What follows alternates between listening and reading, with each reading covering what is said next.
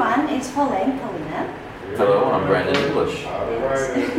so today we're going to talk to Brandon. Brandon is a very experienced teacher. A little maybe. Yes, he's just very modest. Okay, so I will ask you some questions, yeah? Okay. So we are both uh, teachers in China. How long have you been teaching in China? I've been teaching in China for over a year and a half. So can you tell just briefly the impressions of China and your experience here?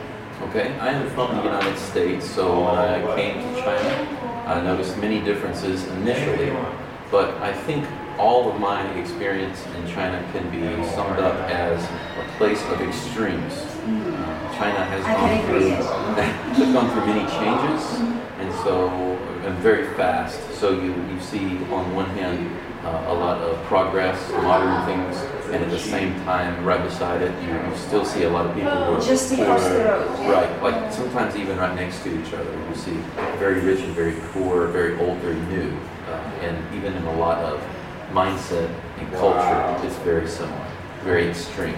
Okay, let's return to your teaching experience. Okay. Oh, I What are common Thank you mistakes so that much. Chinese people I, I'm going to say the, the most common mistake that, that I like to point out is pronunciation. How uh, you actually speak when you uh, are using English. It, it's actually very important, and especially what I've noticed in Cantonese speakers is problems with uh, THs, Vs, uh, you know, making the sound instead of TH, uh, make or, or, or sound, and, and Z, Z sounds, and dropping sounds instead of saying the whole word. Especially the last consonant. Exactly, but Like, dropping the last- rice, but right. Dropping the last, yeah. What do you like right. to eat? I like right. I like right. But you work Right, on a lot of. Uh, and so that's that's probably the thing that I would say the most, the pronunciation and the speaking. Mm, Okay. Anything else? Maybe apart from pronunciation? Um, let's see. Um, another one would just be learning how to respond to the most common questions. Because in English we ask many questions. So if I come in and I say, "What's up?" You've been doing it, change it into the past Many people don't know how to react. Yeah, no, no response. They don't know what to say. So uh, learn how to, you know, write down maybe um, different questions and different responses. Learn all of these so that when an English speaker asks you, you know how to respond.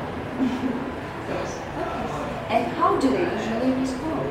What's up? If I say "What's up," most of my students say, "Uh." And what should they say? What if, if I say "What's up?" You can say, "Not much." What's up with you? It's very easy. Not much is up. What is up?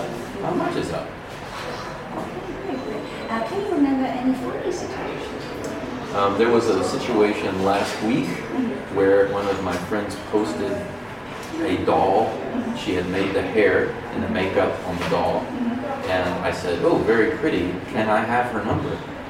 And she said, If you bribed me.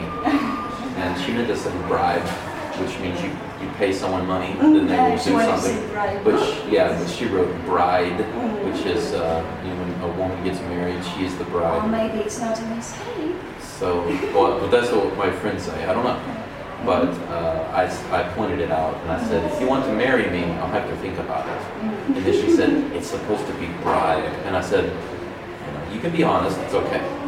But that's funny. I see that kind of thing a lot. It's called Chinglish. Chinglish. Yes. We have Runglish. say. Yes. Okay.